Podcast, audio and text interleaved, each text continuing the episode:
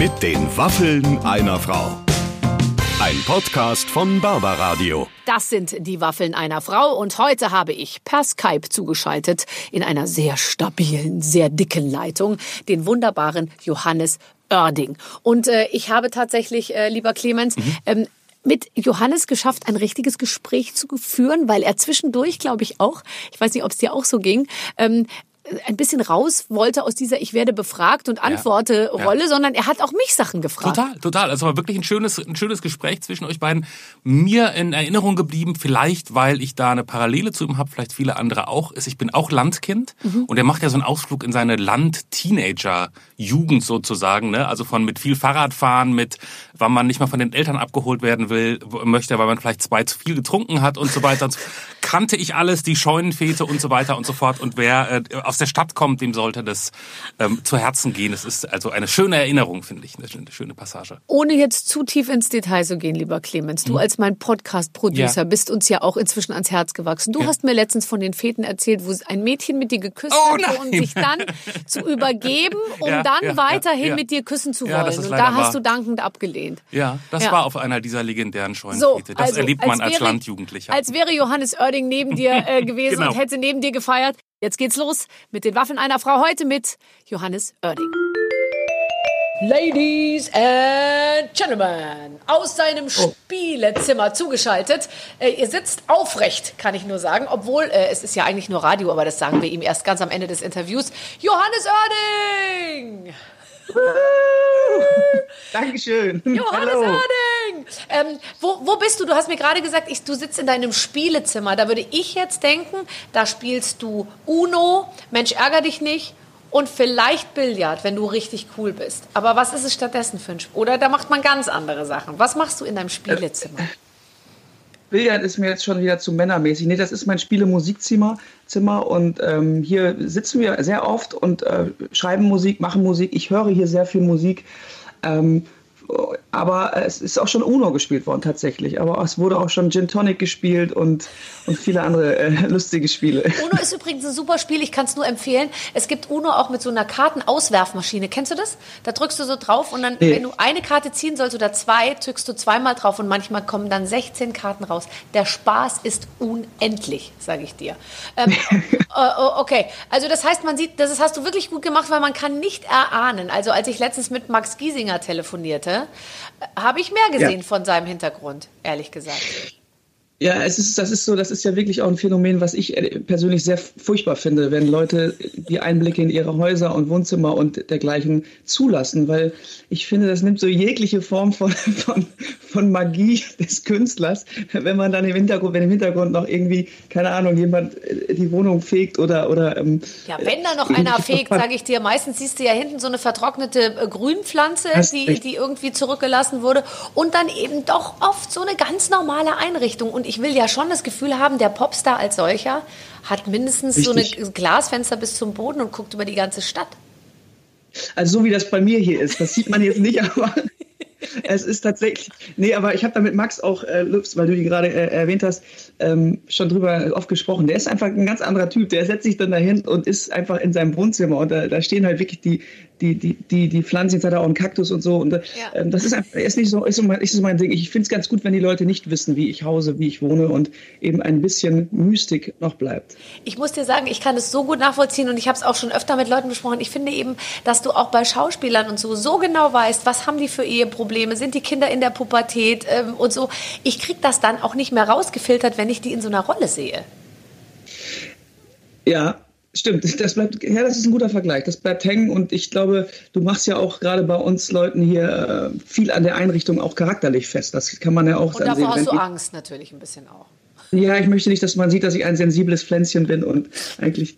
Und Also, nee, ich will es einfach, ich will es einfach offen lassen. Also das ja, das ist gut. Also ich finde es auch, ehrlich gesagt, ich finde auch sehr gut. Ich, ich sage ja häufig, äh, äh, man kriegt ja manchmal so Fotos zugeschickt von Leuten oder so und man kann sich dann eigentlich, äh, kann sich noch erinnern, es gab so mal so ein, vielleicht hast du es nicht mitgekriegt, so ein Skandal mit Sarah Lombardi und da war irgendwie der Typ im Bett irgendwie zu sehen, so im Anschnitt oder Nein. so. Und ich guckte die ganze Zeit nur auf den verspiegelten Schrank aus Buchenfurnier äh mit, den, mit den fancy Glasscheiben noch drin und den rot-weiß gepunktete Bettdecke oder so. Ich dachte mir immer nur, oh Gott, oh Gott, oh Gott, ich kann mich gar nicht auf den Typen konzentrieren. Ich muss immer auf die Einrichtung gucken. Also du machst alles richtig. Aber es ist so, äh, ich habe sehr viel Lob auch schon gekriegt für diese neutrale Einrichtung. Aber um einen Freund zu erwähnen, mit dem ich letztens Skype, der sagte, er fragte mich, ob ich tatsächlich äh, irgendwie seit acht Wochen im Edelpuff hängen geblieben bin und da nicht mehr rauskomme, weil er, er hat doch gesagt, das wäre so alles so ein bisschen so aussehen äh, wie im Edelpuff. Hätte ihm ein Freund von einem Freund erzählt, ja, der mal genau. da war. Ich muss auch sagen, ich war noch nicht in Edelpuffs, aber ich würde mir in Edelpuff ein bisschen weiß nicht. Mehr Gold, ne? Mehr Gold, mehr Rot auf jeden Fall, mehr Samt. Eins von deinen Kissen wäre geil. Also ich möchte mich dafür entschuldigen. Das ist nicht meine, äh, das, ich weiß nicht, hast du auch, zeig mal dein Kissen. Das ist ein grünes Kissen. Oh ein grünes Kissen. Ich weiß auch nicht, Ina, was ist hier los? Ich kriege diese goldenen Kissen hingelegt. Ich glaube, die sollen meinem Gesicht so ein bisschen Glanz verleihen von hinten, verstehst du? Und auch zugleich so ein bisschen ablenken. Ist ja auch, ist ja auch wurscht. Also das heißt, du hast nicht so wie Max oder viele andere Künstler, also Max Giesinger, aus deinem Wohnzimmer heraus ein, äh, ein Hauskonzert gegeben in letzter Zeit. Doch, tatsächlich haben wir das gemacht. Ich war ja mit dabei, als wir die quasi die ersten waren mit diesen Wir bleiben zu Hause Festivals, ähm, wo auch Max dabei war und auch viele andere. Ähm, ich merkte aber dann auch nach zwei, zwei Runden so, okay, das hat sich dann irgendwann auch ähm, ausgespielt. Der Traum ist vorbei sozusagen, weil es nutzt sich ja dann doch relativ schnell ab äh, über diese, über diese digitalen Kanäle. Ähm, dann hat es mich jetzt vor einer Woche wieder geritten, weil ich so sechs Wochen Pause gemacht habe. Und dann habe ich mich einfach hingesetzt von zu Hause aus eine Stunde ähm, Songs alleine gespielt, ähm, sodass ich auch keine Rücksicht nehmen musste auf, auf andere Künstler vor oder nach mir. Das war ganz gut. du musstest dich nicht an die Dramaturgie des Abends halten tatsächlich. Und wo machst du das dann? Bei, bei, Instagram oder YouTube oder, oder wo?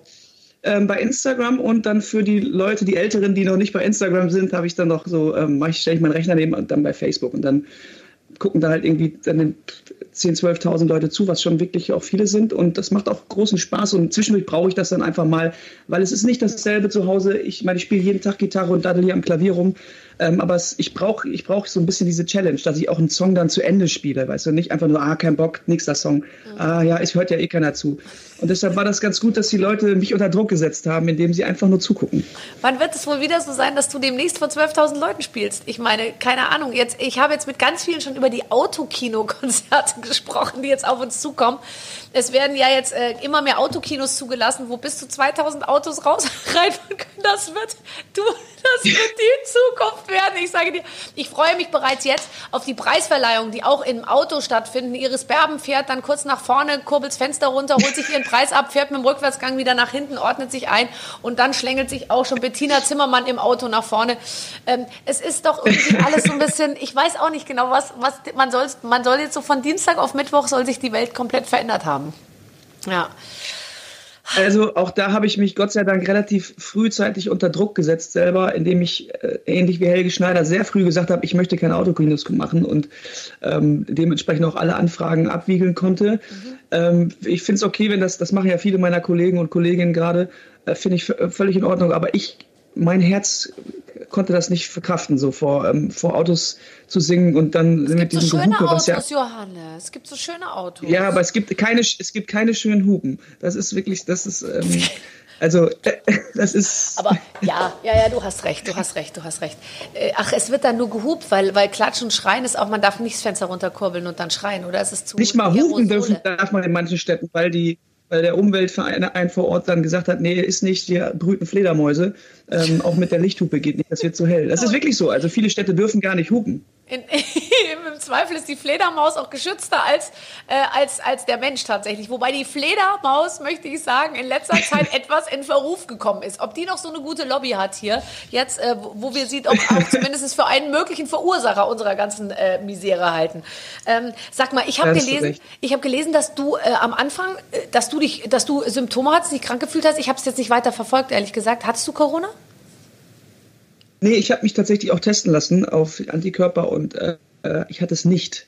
Ähm, am Anfang dachte ich, schade, jetzt denke ich mittlerweile auch äh, ganz gut, dass man es nicht hatte, weil es ja doch dann gravierender ähm, oftmals verläuft, als man sich das wünscht. Aber ich, es war halt so, dass wir, während unsere Tour auch abgebrochen wird, ich kriegte Probleme mit dem Kehlkopf und hatte wirklich, äh, äh, ähm, lag da irgendwie im Hotelzimmer und wusste nicht, ob ich abends überhaupt singen. Deshalb ein Glück, dass dann auch die Tour abgesagt wurde wegen Corona.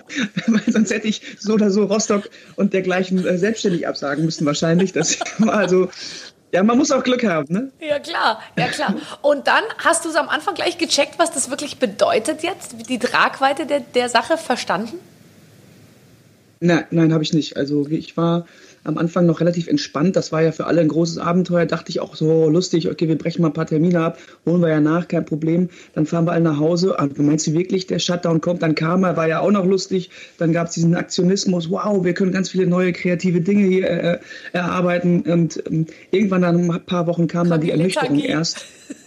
Genau, und dann die Besinnlichkeit, war positiv ausgedrückt, und da wird mir schon des Öfteren klar, und da werde ich auch traurig, muss ich sagen, dass ähm, äh, es einfach nicht abzusehen ist, wann es weitergeht im Moment. Und das nervt natürlich. Wir verschieben hier tagtäglich Konzerte und ähm, Touren und wissen eigentlich schon, dass wir die nächste Verschiebung auch wieder verschieben müssen. Und das ist natürlich ein bisschen unfair vom Universum uns gegenüber. Ja, man kann niemand so richtig beschuldigen. Das ist immer doof, wie bei schlechtem Wetter. Das nervt am aller, aller, allermeisten. Ähm, aber jetzt sag mal, ich meine, bist du, äh, bist du denn, du hast doch jetzt bestimmt diese Zeit genutzt und hast vier Alben fertig gemacht. Nee, schön wäre es gewesen, aber ich hatte überhaupt keinen Bock, äh, gerade zu schreiben, weil ich kam ja gerade aus einem Schreibeprozess und habe ein Album fertig gemacht, was gerade loslief und äh, ähm, auch gut funktionierte. Und ich bin dann immer sehr froh, wenn so ein Album rauskommt, dass ich dann auch mal mindestens ein Jahr keinen Stift und Zettel oder einen Rechner in die Hand nehmen muss und Songs schreiben muss. Und ich auf Tour sein kann. Das fällt natürlich weg und äh, auf Schreiben habe ich keinen Bock. Dann bin ich mit Ina ins Studio gegangen, weil Ina macht gerade eine Platte und da kann ich halt ein bisschen mithelfen. Das ist glaube ich, dann eine ganz gute, gerade auch Ablenkung, macht auch Spaß. Ähm, aber selber schreiben, ich habe nicht wirklich viel umgesetzt. Nee. Aber gibt es nicht Kein so, gab es eigentlich so einen Corona-Song oder ist es an mir vorbeigegangen? Haben irgendwie ein paar Künstler das, was gerade passiert, irgendwie umgesetzt? Es würde sich doch als so ein We Are the World, weißt du, Geschichte, würde ich mir vorstellen. Alle äh, stehen da mit diesen Kopfhörern und machen so ein gemeinsames Video auf Abstand natürlich. Das könnte ich mir gut vorstellen. Ja, gab es da was? Es gab tatsächlich sehr, sehr viele Corona-Songs, aber keiner von denen war so gut, weil einfach das Thema auch nicht so gut ist. Glaube ich, für einen, guten, für einen guten Song fand ich, ähm, dass, ähm, dass die sich alle nicht, durch, nicht durchgesetzt haben, so richtig. Ähm, ähm ich habe tatsächlich auch versucht, dann doch ein paar Zeilen aufzuschreiben, aber ohne dass man wirklich gleich zu plakativ wird und irgendwie was von die Straßen sind leer ja, und ja. Ähm, wir bleiben zu Hause reinbringt. Und das ist mir leider das war, wurde mir zu inflationär, deshalb habe ich ähm, auch da einfach mal die Finger von gelassen. Vielleicht kommt das noch, ich kann mich ja auch nicht immer schützen vor meinen eigenen Gedanken, aber ja. ich hoffe nicht. Nein, und auf das Thema Handdesinfektion und, und, und, und Mundschutz und so, es reibt sich ja auch nichts hin. Nichts. Keine schönen Worte sind einfach keine schönen Worte, gell? Nee, das, das stimmt. Ich habe letztens so lustig mit äh, Ding geredet hier. Wie heißt der? Äh, Felix Jen. Der war so lustig. Der hat ein Album gerade rausgebracht, was sich um das Thema Isolation und Einsamkeit gedreht, weil er eben oft, äh, oft, oft nach seinen Gigs so ganz alleine irgendwie im Hotel ist und dann irgendwie so ein ganzes Album geschrieben hat zum Thema Isolierung und Einsamkeit.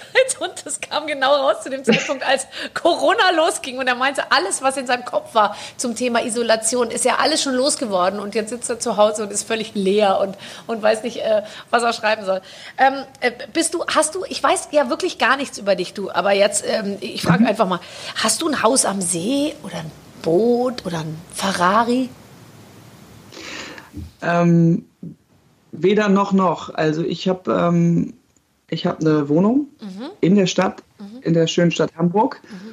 die ich mir zurecht gemacht habe und habe kein Ferienhaus noch irgendwo draußen und so. Ähm, ich gebe zu, hin und wieder spielt man mit dem Gedanken, weil man ja doch auch Dorfjunge ist. Also, ähm, manchmal zieht es mich tatsächlich dahin, aber das immer nur für drei, vier Tage und da reicht wirklich mein Elternhaus auch für, so dass ich da immer noch hin kann.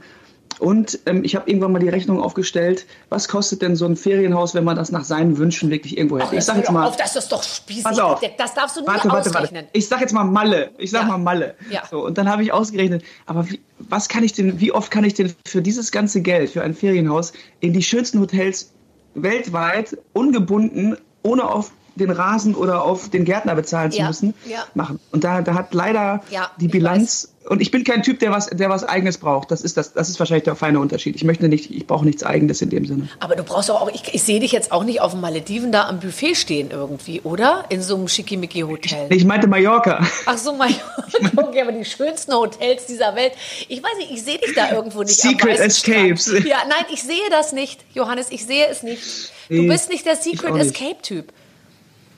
Nee, ich bin so ein Sta ich bin Typ Stadtwohnung, habe ich das Gefühl. Und wenn ich mal rausfahre, äh, dann ist es eher so ab zurück ins, ins, aufs Dorf oder aber irgendwie an die, an die Nordsee, St. Peter-Ording, wie wir so schön sagen. Was? Das ist mein Ding. Was machst du als erstes, wenn du ins Haus deiner Eltern gehst? Also jeder hat ja sowas, was man verfällt ja Ja. sofort wieder in alte Muster. Was machst du als erstes? Ich schmier mir tatsächlich ein Brot mit Fleischsalat. Ja, und weil es eben den Fleischsalat nur bei den Eltern gibt. Meine Eltern haben Sachen im Richtig. Kühlschrank, die würde ich bei mir nie kaufen. Und wenn ich sie bei meinen Eltern sehe, dann ist es einfach wie das goldenste Gold der Erde, was da ist. Diese Art Alleine, Salami alleine Graubrot. Und so. oh, Grau oh. ja. Ja. Ja, weil die holen ja noch den Fleischsalat auch bei so einem Metzger um die Ecke, bei Metzger Börsken, irgendwie in Sonsbeck wird dann irgendwie, werden dann immer vier so eine Galoschen mit Fleischsalat geholt und der ist einfach, das ist ja mehr, mehr, mehr Mayonnaise als, als Wurst so soll's drin sein, so sein. Aber großartig. Das kann ich auch immer essen und das isst man auch morgens, mittags, abends esse ich das da. Ich weiß auch nicht warum. Und meine Aber Eltern haben zum Fleischsalat, weil die haben eben auch Fleischsalat und was die auch manchmal, und die haben auch Leberwurst, also die, lauter Dinge, die ich nie im Leben kaufen würde.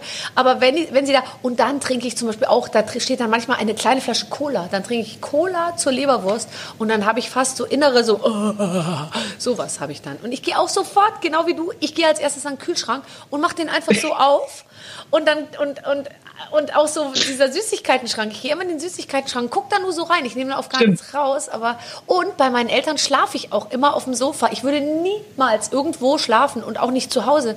Aber bei meinen Eltern lege ich mich gleich aufs Sofa, weil ich da wahrscheinlich der einzige Ort der Welt, wo ich so eine innere Entspannung habe, dass ich mir denke, meine Mutter räumt einen Geschirrspüler aus, mein Vater schläft auch, dann kann ich mir jetzt auch hinlegen. Ja, es ähm, ist, ist auffällig, was man alles für, äh, für andere Dinge dort tut. Ich zum Beispiel biete mich freiwillig für Arbeiten an. Also wenn irgendwie es heißt, so irgendwie im Garten muss was gemacht werden oder so, äh, ähm, dann ich so, ja, ich, ich mähe den Rasen. Also das würde mir, würde mir natürlich anderswo nie passieren. Nein. Ähm, aber man möchte auch seinen Eltern, ich möchte immer so, habe ich das Gefühl, meinen Eltern suggerieren, ich bin doch der gleiche. Ich bin auf dem Boden geblieben. Ihr habt einen guten Sohn erzogen. Komm hier. Ich, ist doch egal, wie ich aussehe. Hier, gib mir die Gummistiefel ab in den Garten. Los geht's. Aber hast du das als 16-Jähriger auch gemacht? Weil bei mir war es so, wenn meine Mutter mich gebeten hat, den Müll rauszubringen, dann hing das über mir wie eine schwarze Glocke. Es hat mein Leben verdüstert. Und dabei ist es in unserem Haus, sage ich mal so, dass man, wenn man den Arm ganz doll ausstreckt, kommt man schon ans Tonnenhäuschen dran. Man hätte gar nicht das Haus verlassen müssen, ja. Und ich habe nichts mitgeholfen. Nichts. Es tut mir im Nachhinein so leid. Du hast doch früher nicht den Rasen gemäht, oder? Auch nur sehr, sehr äh, widerwillig. Aber es ist tatsächlich, wie du sagst, die, das waren einfach so, so Kleinigkeiten früher, wo man keinen Bock drauf hat, wo unendliche Diskussionen entstanden sind, wie mach doch mal dies, mach doch mal das. Morgen äh, musst du mal den Anhänger mit, mit Papa holen und da so ein Gestänge aufbauen, äh, wo man überhaupt keine Bock drauf hatte. Und das ist eigentlich, das wären eigentlich 20 Minuten gewesen. Aber diese Zeit hatte man nicht, da musste gepennt werden oder irgendwie. Ja, da musste Mittagsschlaf gemacht werden. Man war auch immer so müde, finde ich. Man war immer so wahnsinnig müde. Ich habe einfach auch ganz große Teile meiner Jugend schlichtweg verschlafen. Ja, das stimmt. Das, da gebe ich dir recht, habe ich auch. Ähm, hast du, du, du bist ja, glaube ich, mit vier Geschwistern aufgewachsen. Hattest du ein eigenes Zimmer, wo du bestimmen durftest, was da alles gemacht wird? Wir kriegten alle so unser eigenes Zimmer mit, ich würde es schätzen sagen, ab zehn oder so, ab neun oder zehn. Davor war man immer mit irgendeinem zusammen, erst mit dem älteren Bruder, dann mit der kleinen Schwester. Ähm, also es gab, also die Jüngsten waren immer im Zweierzimmer so.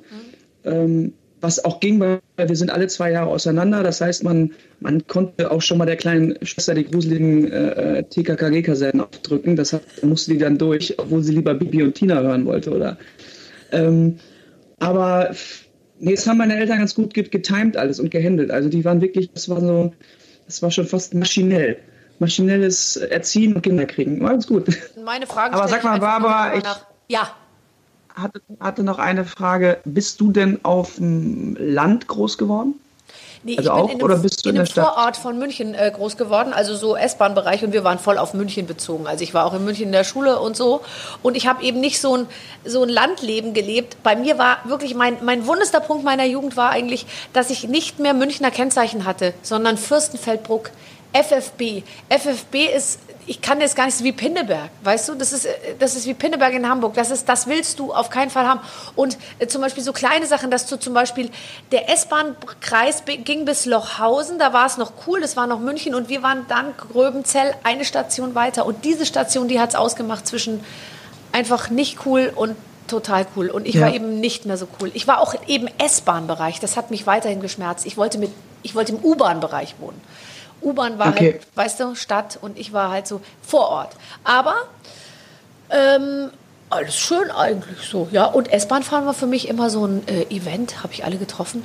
Ähm, das hat mir gut gefallen. Bist du, äh, bist du mit der S-Bahn? Nee, du bist ja total auf dem Land. Oder du bist wahrscheinlich mit dem Radl in die Schule gefahren. Mit dem Bus. Es fuhr äh, einmal die Stunde ein Bus, die 36 und die 36. Aber die fuhr so 36 ist die Bus oder was? Die Bus? Die Bus 36. Der Bus. Ja, aber du der sagst die Bus, die, 36? die Nummer 36, die Ach, Nummer 36 okay. sozusagen, genau. Die Okay. 36, so- das hieß dann immer die, die Nummer 36. Mhm. Ähm, genau, fuhr man, fuhr man halt zwölf Minuten morgens dahin. Man hätte auch mit dem Fahrrad fahren können, aber äh, wir haben ja gerade darüber gesprochen, wie, wie ambitioniert und man als Jugendlicher ist, Oh, aber was es heißt, Fahrrad zu fahren. Vor allem, dass man heute, kann ich dir nur sagen, als Mutter die ganze Zeit die Kinder bei jedem Wetter aufs Fahrrad quatschen will. Man wäre im Leben nicht auf die Idee gekommen, mit dem Fahrrad zu fahren früher. Und dann jetzt immer so mit den eigenen Kindern, jetzt fahrt doch mal ein bisschen, so ein bisschen Regen, ihr seid doch nicht aus Zucker und so, sag ich immer. Und die gucken mich dann immer so an, so, nein, wir fahren, du fährst uns natürlich mit dem Auto. Ja. Also man, ich glaube, es ging dann erst wieder los, dass man gerne Fahrrad fuhr, was heißt gerne in Anführungsstrichen, als man dann so Partys fuhr und nicht wollte, dass seine Eltern einen abholen nachher mit dem Auto, weil man halt, dann ging es los, dass man zu betrunken war. Also das war die Zeit, da wollte man nicht, dass die Eltern sehen, also das kam mir zumindest so vor.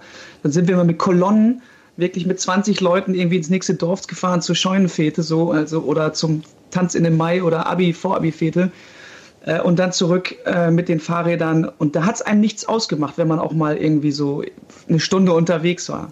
Gar nicht, im Gegenteil. Das war so lustig. Mit anderen Leuten Fahrrad zu fahren, ist für mich fast die schönste Erinnerung überhaupt. Und sich dann auch ein bisschen fallen zu lassen mit dem einen Mädchen, was man so mochte und dann vielleicht doch so mal immer so ein bisschen. Und dann, ich, äh, wusstest du, was zu sagen und zu tun ist? Also ich meine, es war ja früher so, ich habe gerade, ich lese immer so süße Bücher, immer aus, aus Sicht eines Kindes. Und das sind dann oft so Schilderungen von so, so lustigen Zehnjährigen oder so, die dann in die Pubertät kommen und überhaupt nicht wissen, wie sie auf Mädchen reagieren sollen. Warst du relativ äh, versiert, was das Thema angeht, oder standst du komplett auf dem Schlauch und hast eigentlich mit 25 das erste Mal gesagt, jetzt verstehe ich, wo es lang geht? Nee, ich glaube, ich war schon eher das Verbindungsglied von unserer Jungsgruppe, sage ich mal, zu den, äh, zu den Mädchengruppen. ähm, ja, wir haben heute, Verbindungsglied. ja, wir haben heute ein, einige Vorlagen, die ich hier gebe. Ja, schlechte Hupen gibt es nicht. Äh, Verbindungs nee, aber ähm, ich, ähm, ich, da ich natürlich mit Schwestern aufgewachsen bin und äh, mein Vater, muss ich auch im Nachhinein sagen, auch sehr großen Wert darauf gelegt hat, dass man äh, Frauen vernünftig behandelt und auch äh, ähm, und, und, und uns irgendwie auch beigebracht hat, wie man mit Mädchen auch umgeht oder überhaupt mit Menschen, ähm, konnte ich das ganz gut im Allgemeinen mit äh, irgendwie mit mich ähm, schnell mit Menschen auch einzulassen und auch ähm, Gespräche, auch oberflächliche Gespräche bis heute natürlich. Und heute, nee, heute ist es sogar noch viel wichtiger. Heute, heute kann ich richtig, richtig gut Smalltalken. Ja, ich auch. Oh Gott. Ja. Und ich kann praktisch mein, meine, meine Seele verlässt meinen Körper, während ich mit jemandem spreche. Und ich gebe dem aber das Gefühl, ich bin so bei ihm. So bei ihm. Und ich, ich merke das und ich, ja, ja, ja, ich weiß genau, was du meinst so. Und währenddessen geht so mein, meine, meine Seele so raus. Aber ich finde, das ist, auch- das ist auch okay. Ich finde, das, ist, das kann man ruhig auch können. Dafür muss man sich nicht schlecht fühlen. Ist ganz gut, dass du mir das erzählst, während wir gerade einen Podcast machen. Ich gehe gerade schon wieder meinen Kühlschrank durch und denke mir, der Camembert ist sicher nicht mehr essbar. Da sollte ich gleich neuen kaufen. Nein, überhaupt nicht. Äh, aber wenn wir über Mädels reden, gab es irgendjemand, man hat ja für jemanden so geschwärmt früher. Ich wollte mit Morten Hacke zusammen sein, Sänger von Aha.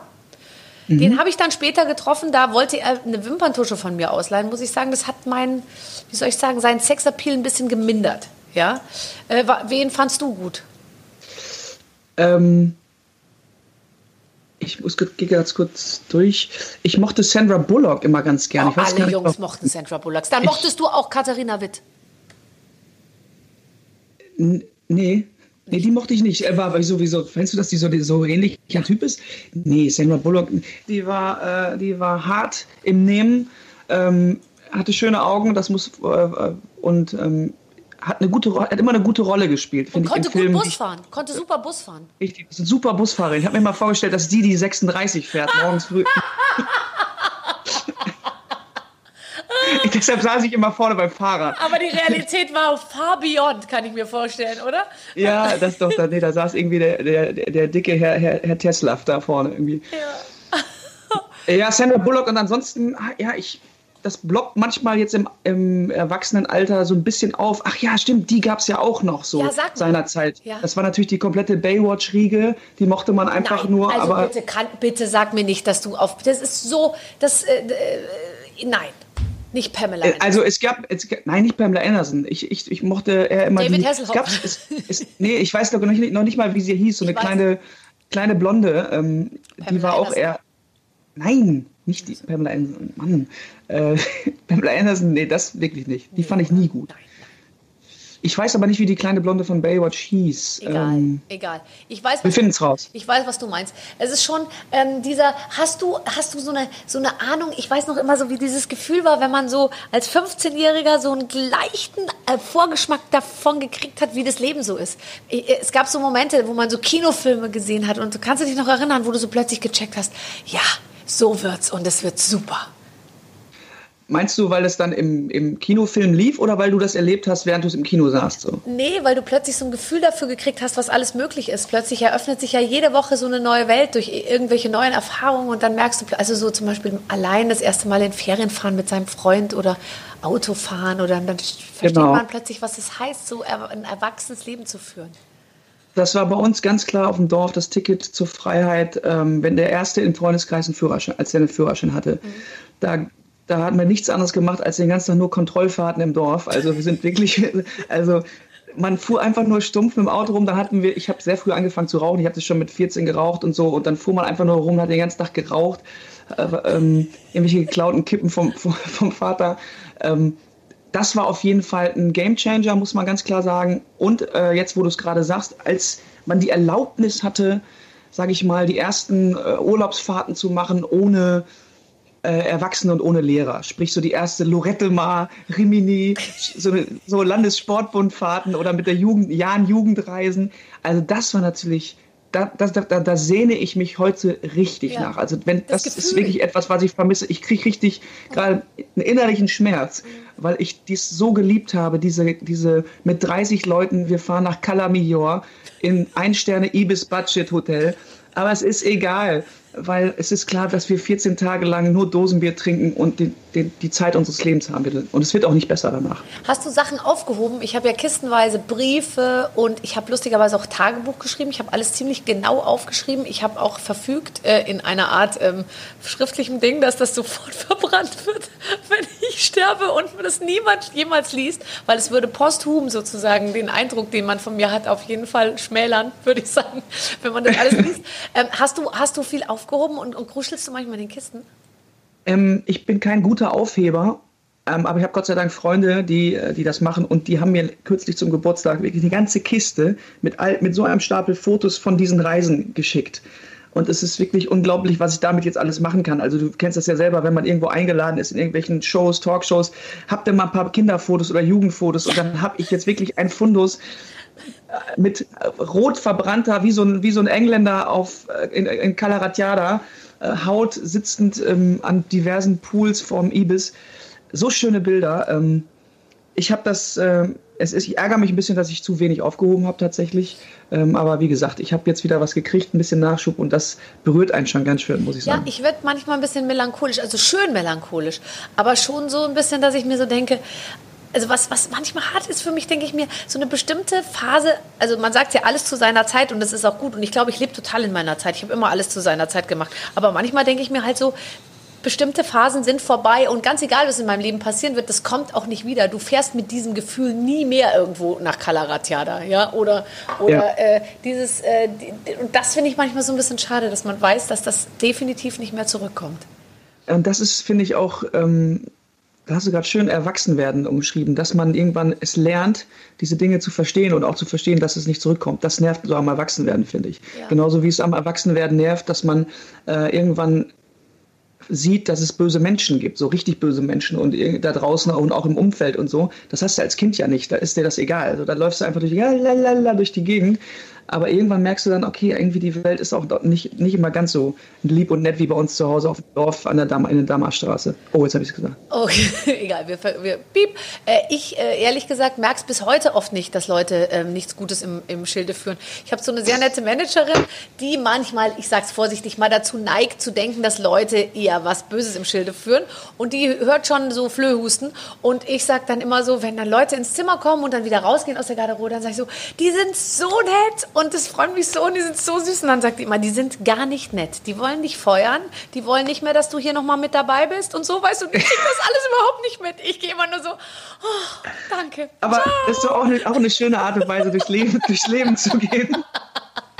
Aber das, das finde ich, ähm, habe ich letztens auch mal drüber nachgedacht. Eigentlich, wenn ich ein gutes Leben haben will, müsste ich nur Songs schreiben äh, die auf Platte bringen, die Platte rausbringen, dann auf Tour gehen, im besten Falle Applaus kriegen und die Leute rufen Zugabe und direkt von der Bühne wieder nach Hause fahren. Ja. Und nichts lesen, nichts machen, dann habe ich ein super Leben eigentlich. Das ja. könnte ein Plan sein. Äh, nicht den Fernseher anmachen, nicht raus auf die Straße gehen, immer nur auf Tour sein und Applaus, Applaus, Applaus und wieder runter. Aber das, was äh, machst du denn dann mit dem ganzen Geld? Dieses ganze viele. Das ist eine gute Geld. Frage. Das ist eine gute Frage. In grüne Was Kissen investieren, in, in Sofas, in Eierschallkartons, mit denen du deine Wände auskleidest, wie ich sehe. Ähm, was, wo geht die ganze Kohle hin, Johannes? Wo meine Kohle hingeht? Ja. Tatsächlich, ich bin äh, Impulskaufer. Dann kann es schon mal sein, dass ich irgendwo stehe und sage, ach, das ist aber ein schönes Klavier. Das hätte ich gerne. Und dann, und dann äh, zwei Tage später habe ich das dann da stehen. Also das ist bei mir so, ich investiere das eigentlich in Musik sehr oft, also in Instrumente, weil ich doch gemerkt habe mit der Zeit, am Ende kommt es nicht nur darauf an, dass du eine gute Stimme hast, sondern einfach auch einen guten Song schreibst und Lust hast, einen guten Song zu schreiben. Und das passiert bei mir immer, wenn ich ein neues Instrument habe, was mich irgendwie inspiriert. Also eine neue Gitarre, die irgendwie anders klingt als die andere.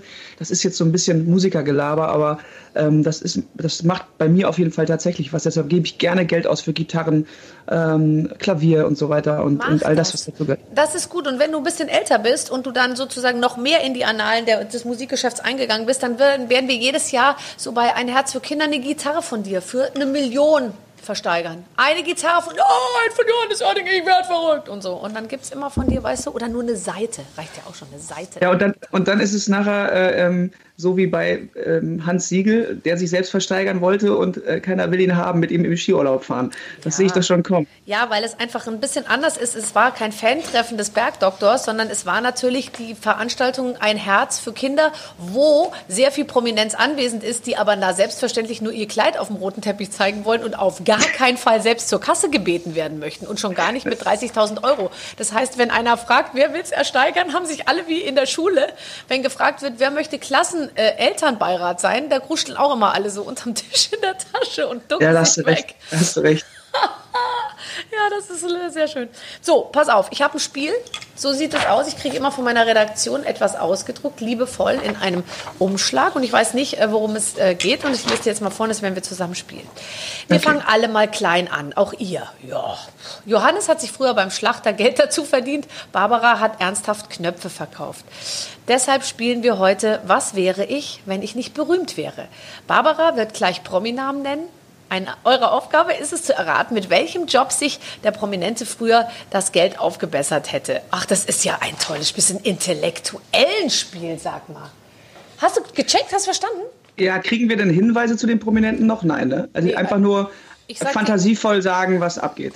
Genau, also ich sage dir jetzt einfach einen Namen und wir sagen, was der früher, was der hätte früher werden können. So, jetzt warte mal, oh Gott, wir müssen niemand rausfinden. Aber eine Frage habe ich. Ja.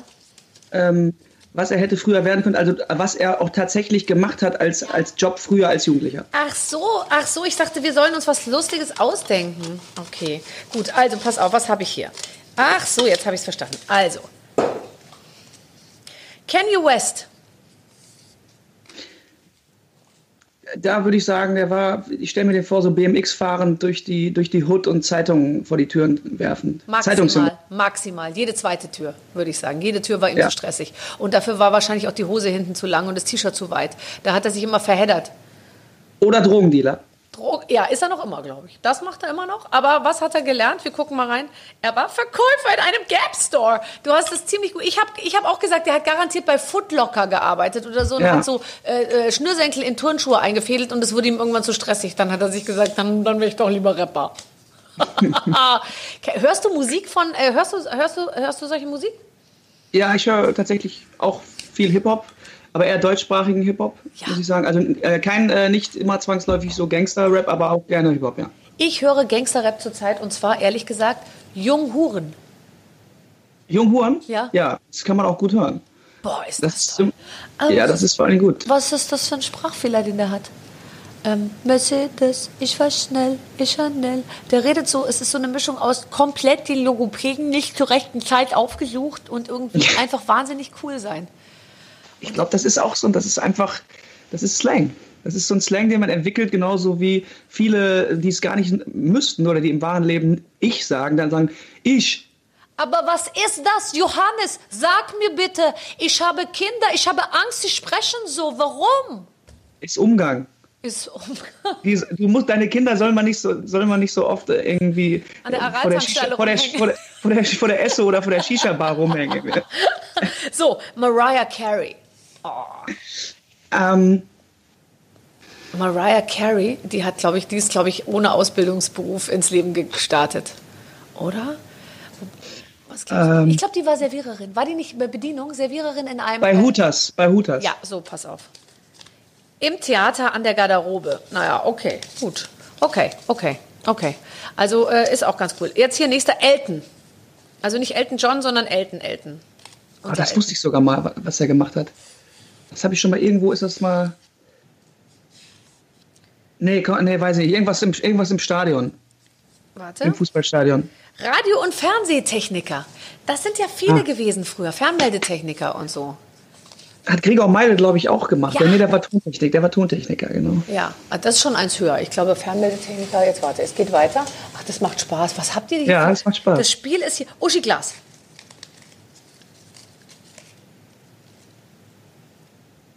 Das muss irgendwie. Äh, Bäckerei, Bäckerei, Bäckerei. Fachverkäuferin. Sekretärin und Buchhalterin. Sehr gut. Okay. Dann äh, Niki Lauda.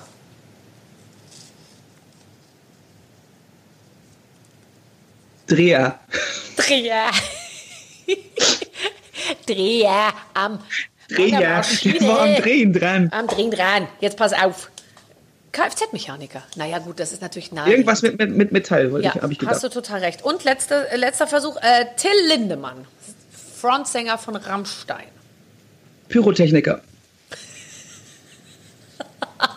ja, oder er hat ich doch irgendwas wirklich. mit Schminken gemacht irgendwie. Warte. Bautischler. Der hat auch gedreht, siehst du, der hat Holz ich, Aber ich glaube, er hat tatsächlich eine, irgendwie noch eine Pyrotechnik-Ausbildung wirklich gemacht, dass, damit er ähm, da auch immer seine eigenen ähm, Raketen damit äh, bastelt und so weiter. Äh, hast du Pyrotechnik auf der Bühne, wenn du auftrittst? Wie muss ich mir, wenn ich noch nie ein Konzert von dir gesehen habe, ein Konzert von dir vorstellen? Mm, es gibt am Anfang einen lauten Knall. äh, wenn, nee, wenn, ja, wenn, das, wenn, wenn der sogenannte Kabuki fällt, ja. ähm, dann gibt gibt es oben ein bisschen Pyro. Ja. Dann gibt es einmal mittendrin in der Show, wenn ich quasi äh, mich unters Volk mische auf eine sogenannte B-Stage, ähm, gibt es einen äh, lustigen Pyro-Effekt, da regnet es etwas von, der, von oben von der Decke. Ich möchte nicht zu viel verraten, denn die Tour wurde ja abgebrochen. Viele dürfen das, werden es noch äh, sehen als Rostock Überraschung. kann sich noch freuen, ja. Und natürlich beim großen Finale gibt es auch noch mal ein paar Raketen, die wir auf die Leute schießen, nein, die wir in den Himmel schießen. Ähm, und das war es aber auch. Also ich wollte es nicht übertreiben und ähm, Nee. Das ist, weil das passt natürlich auch nicht immer zu, zum Künstler und zu meiner Musik. Also das ist was anderes, ob äh, Mark Forster oder ähm, eben Rammstein äh, sowas macht, weil das passt dann besser, glaube ich, ins Gesamtbild ich rein. Bei mir auch. Ist, Bei dir ist nicht. Was ist mit dem Lied Alles brennt? Da könnte man doch was. Und, äh, und da fand ich es genau, da fand ich es dann äh, zu plakativ, das zu, zu machen. Ähm, ähm, deshalb mache ich es bei einem anderen Song. Du hast es mal gesungen, das Lied fällt mir gerade ein, als wir auf der Reeperbahn das Vorprogramm vom ESC äh, glaube ich, gespielt haben. Und da hast du diesen Song gespielt und dann habe ich gesagt, jetzt spielt uns, muss ich selber noch drüber lachen, die Hannes Oerding, den Song. Ähm, das ist der Song über die, äh, über die ganzen Prostituierten, äh, die, wenn die abends nach Hause gehen, nachdem die die ganze Nacht auf der Reeperbahn gearbeitet haben, dann hören die immer diesen Song und der heißt Alles brennt. Ja. Ich, kann mich, ich kann mich nicht mal an die Anmoderation erinnern, aber die ist super. Ja. Ähm, haben wir auch schon divers, es ist einfach, es ist ja oft mit so Songs, dass man ähm, innerhalb der, der eigenen Crew sich schöne Geschichten dazu überlegt und dann kommt mal über Funk genau so eine Ansage und man steht schon mit so einem Grinsen dann vorher das auf der Bühne. Dein, das ist nicht dein Ernst. Die Leute ja. quatschen dir auf dein Ohr irgendwas, äh, der Techniker quatscht dir irgendwas drauf, äh, während du dich da vorne manchmal, wenn wir, wenn wir uns selber so gegenseitig irgendwie auf den Arm nehmen. Ansonsten herrscht natürlich Funkdisziplin, aber ähm, alles brennt ist, bietet sich natürlich an, gerade wenn es darum geht, äh, wenn man gestern was Scharfes gegessen hat oder dergleichen. Und ja. dann, dann kommen, kommen die Techniker in die, in die, in die, in die Garderobe. Alles brennt. äh. Das ist ganz schön. Gibt es denn bei so einer Tour, ich weiß nicht, wie viele Konzerte spielst du? 35? Ja, sowas. Okay, also 35 Konzerte. Gibt es da so eine Dramaturgie, dass man so sagt, äh, die ersten vier Konzerte laufen immer so, dann geht es einmal leicht runter, dann geht die Kurve wieder hoch und am Ende lässt man einmal kurz äh, so richtig fallen nochmal, bis man dann nochmal hochreißt? Äh, der Anfang war richtig. Also ich glaube, die ersten drei, vier Konzerte braucht man einfach, um sich so einzugrufen, sowohl mit dem neuen Team, mit neuen Mitarbeitern, mit der Bühnensituation im Allgemeinen. Ähm, dann stellt man auch noch viel um, guckt, was passiert und ab fünf, ab sechs geht es eigentlich richtig los. Und dann gibt es eine gewisse Routine. Die finde ich eigentlich ist eigentlich das Schönste am ganz, an der ganzen Tour, weil man sich, weil man sich nicht mehr auf Akkorde und dergleichen konzentrieren muss, sondern man kennt die Abläufe und kann sich wirklich auch mal das Publikum angucken und so ein bisschen durch die Luft gucken, so, ach ja, guck mal, schöne Halle hier. Und während man einfach aus dem FF raus alles spielt. Ähm, ich glaube, es gibt bei der Crew oft einen Durchhänger irgendwann so, dass es irgendwann so, ah ja, okay, jetzt schon wieder in die Halle rein, die sieht alles gleich aus. Aber da kann ich nicht von mir reden. Also ich habe das Gefühl, dass ich das gerne durchziehe, weil ich fieber auch natürlich auf das große Finale in Hamburg immerhin. Das ist ja immer Heimat, ist ja immer Hamburg. Und dann in der Barclaycard Arena, da lasse ich mir in der Regel noch was Besonderes einfallen immer ähm, was es auf den anderen Konzerten nicht gibt. Und das gilt es dann auch immer vorzubereiten. Das heißt, ich bin eigentlich immer, ich arbeite quasi auf, ähm, auf einen höheres Ziel hin. Ziel hin. Bei mir ist immer so, dass ich äh, es wahnsinnig toll finde, rauszugehen und ich will es auch machen. Aber es ist dann schon manchmal so, dass ich kurz vorher mir denke, ach, wenn heute mal keiner kommt, wäre auch nicht schlimm, dann würde ich jetzt einfach hier in meiner Garderobe sitzen bleiben. Also ich äh, beneide manchmal schon sehr meinen Visagisten, der halt seine Arbeit dann so macht und dann aber auch so drei Stunden hinter der Bühne so mitdanzt und einen kleinen Gin Tonic trinkt und so. Äh, und, und, man, und denke ich mir dann, oh, jetzt, oh, oh, manchmal so zehn vor acht, dann ist es schon, wenn man weiß, ich muss das jetzt wieder alleine da so durchziehen. Ähm, habe ich schon öfter gehört von auch von äh, anderen Künstlerinnen äh, vorwiegend. Aha. Ähm, Ach so. Ich, Kommst du jetzt auf die Gender-Geschichte hier, äh, dass die Frauen Nein, das kommt darauf, weil ihr. Nee, nee, nee, das, war, das meine ich überhaupt nicht, sondern ich meinte, ähm, ich kenne ja auch äh, ein, zwei Künstlerinnen, die ähm, Vergleichbares machen. Ähm, und irgendwie bei denen habe ich das gesehen, dass sie halt eben auch manchmal sagen, ach, habe ich keinen Bock. Das ist ja auch eine gewisse Ehrlichkeit, aber die habe ich, ich habe das nicht in mir. Also es gibt für mich nichts Schöneres auf der Welt, als wirklich dieses Live-Spielen. Ich habe das Gefühl, ich wurde dafür gemacht. Ich habe das Gefühl, äh, ich kann das am besten oder ich kann vielleicht auch ausschließlich das nur sehr gut. Ähm, und das ist halt so, ähm, ich wüsste auch gar nicht, deshalb werde ich auch zwischendurch mal traurig, wenn ich, wenn ich nicht absehen kann, wann ich wieder auf die Bühne kann. Und das ist halt, äh, ähm, das verstehe ich. Aber ich meine, bei dir singen ja auch die Leute mit, die kennen deine Lieder, die kennen deine Texte. Bei mir ist es so, wenn da zwei in der ersten Reihe singen, äh, immer mitsingen meine Texte, da bin ich so irritiert, dass mich das total rausbringt, weil ich mir denke, warum singen die denn die Lieder mit? Woher kennen die denn die Songs? Ich mitsinge. Jetzt hört mal auf, ihr bringt mich total raus. Das ist für mich so, äh, so neu sozusagen. Und manchmal dann, wenn ich da so stehe und manchmal singe ich ja auch Lieder von anderen, um einmal das Gefühl zu haben, wie es wohl ist, wenn man Johannes Oerding ist und auf der Bühne steht und alle singen singen mit und dann denke ich mir, ach, hätte ich doch mal, äh, keine Ahnung, äh, Never Can Say Goodbye geschrieben, dann wüsste ich jetzt, wie, wie sich anfühlt. Aber ähm, ja, das ist tatsächlich natürlich, ja, ah ja, das verstehe ich dann schon auch. Und vor allem, weißt du, ich habe gar nicht so Angst immer vom Singen, sondern mehr so vom Reden. Ich, ich denke dann immer, weil wegen meiner Musik lieben sie mich ja nicht. Die wollen ja sozusagen immer das ganze Programm bei mir, was, dass ich dazwischen auch was erzähle und so.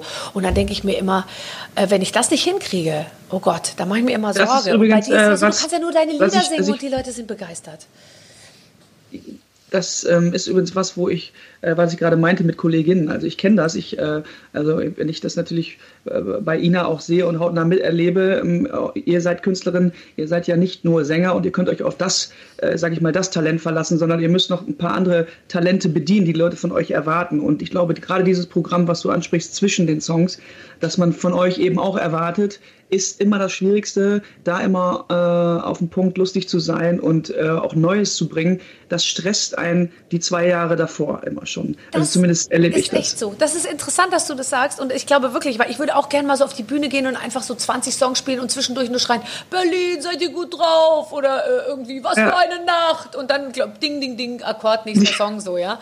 Aber ich arbeite mir da natürlich auch einen ab, ja, mit ins Publikum gehen und Interviews und Ding und so. Und dann denkst du ja. natürlich immer vorher, fällt dir hoffentlich heute mal was ein und so. Oder ich krieg dann auch so ein, ich denke mir dann, den Gag hast du jetzt schon fünfmal gemacht, willst du den im Ernst jetzt noch ein sechstes Mal raushauen irgendwie? Dann verliere ich auch so die, das ist ja beim Liedtext was anderes irgendwie. Ach, ja. Ich sehe, aber du verstehst mich. Du verstehst Frauen äh, im besten Alter. Ich sehe, dass du hast da einen Blick dafür. Sag mal, und jetzt, was machen wir jetzt? Ist jetzt zu Ende unser Gespräch. Ich, ich finde es so schön mit dir. Ja, irgendwie ein schönes Ding, finde ja, ich auch. Schönes Ding. Hast du eine Ausbildung eigentlich gemacht? Ja, ich. Ach ja, du ähm, hast ja studiert, richtig. Genau, ich habe ähm, Betriebswirtschaft studiert in Holland und. Schwerpunkt International Marketing. Of course. Äh, klingt, klingt, klingt wichtiger, als es äh, ist. Und ähm, ich äh, will auch damit verschont werden. Also ich bin ganz froh, dass ich äh, es mir heute leisten kann, Menschen zu haben, die sich um Zahlen kümmern. Ähm, weil ich habe eigentlich da nie Bock drauf gehabt. Ich bin da reingegangen, um wirklich dann doch diese Beruhigungspille für meine Eltern zu haben. Ähm, der Junge muss was Vernünftiges machen. Aber ich habe eigentlich, ähm, ich habe ja in Holland studiert und habe auch gerne in Holland studiert, weil die Zeit war auch sehr lustig da. Ja, und, äh, und ja, man, hat die, man liebt Holland seitdem und das ist natürlich schön. Das äh, verstehe ich und ich glaube, es ist auch immer ein Unterschied. Ich glaube, viele Moderatoren oder so, die Leute, die das machen, was ich mache, die sind so reingerutscht ins Geschäft und wenn du Musiker bist, dann willst du das auch machen. Also ich meine, eigentlich bist du nie abgerückt von deinem Plan A. Du hast da dein Studium gemacht und warst schlau genug, das auch abzuschließen. Jeder andere hätte vielleicht am dritten Semester schon aufgehört, aber, äh, aber das ist dann eben äh, äh wirklich so, dass als Musiker willst du es einfach wissen. Ich glaube, dass man nicht halbherzig Musiker sein kann. Das geht eben nicht. Das stimmt. Hast du denn äh, eine Ausbildung? Also ich habe welche? Soziologie halbherzig studiert und bin dann halbherzig Moderatorin geworden. Und erst nach zehn Jahren habe ich mir gedacht, okay, ich glaube, das mache ich jetzt eher mal eine Weile. Und dann wird auch alles gut. Aber ich bin in alles im Prinzip reingestolpert und dachte mir aber immer, geht schon, Hauptsache unabhängig. Also mir war es einfach nur wichtig, unabhängig zu sein. Hast du das Gefühl, weil du hast vorhin gesagt, ähm, dass alles zur richtigen Zeit passiert ist, deiner Meinung nach, hast du das Gefühl, dass du eigentlich auch hättest das Studium gar nicht beginnen äh, äh, müssen oder war das ein wichtiger Baustein, um irgendwo reinzuschlittern? Total. Also ich musste erstmal wollte ich studieren, weil ich wollte mal Studentin sein und wissen, wie das ist, wenn man so lange ausschlafen kann und nichts auf der, irgendwie nichts auf dem Dann hättest du auch Musiker werden können. Nee, also ich fand schon dieses ganze, das Gefühl, Student zu sein, ganz, ganz toll. Und ich, ich war auch Langstudentin, ich war auch eine gute Studentin, aber trotzdem ist mir dieses ganze Sujet über die gesamte Zeit komplett fremd geblieben. Ich habe Soziologie studiert und ich habe bis zum Schluss meines Studiums nicht ganz verstanden, was das alles soll. Also es war ganz nett und diese Bücher und so, aber ich dachte mir immer, wo soll das hinführen? Also es war mir völlig klar, dass ich was komplett kommerzielles machen muss, um da mal ein bisschen Drive in die Sache reinzukriegen und, und, und so. Aber ich hatte keinen Plan und das, äh, ich habe es auch heute ehrlich gesagt noch nicht. Also ich habe Termine, aber einen Plan habe ich. Ich habe keinen Plan und das, das, das finde ich, eigentlich, find ich eigentlich ganz gut. Aber es ist schon auch äh, beeindruckend zu sehen, wie viele Termine du hast und wahrnimmst.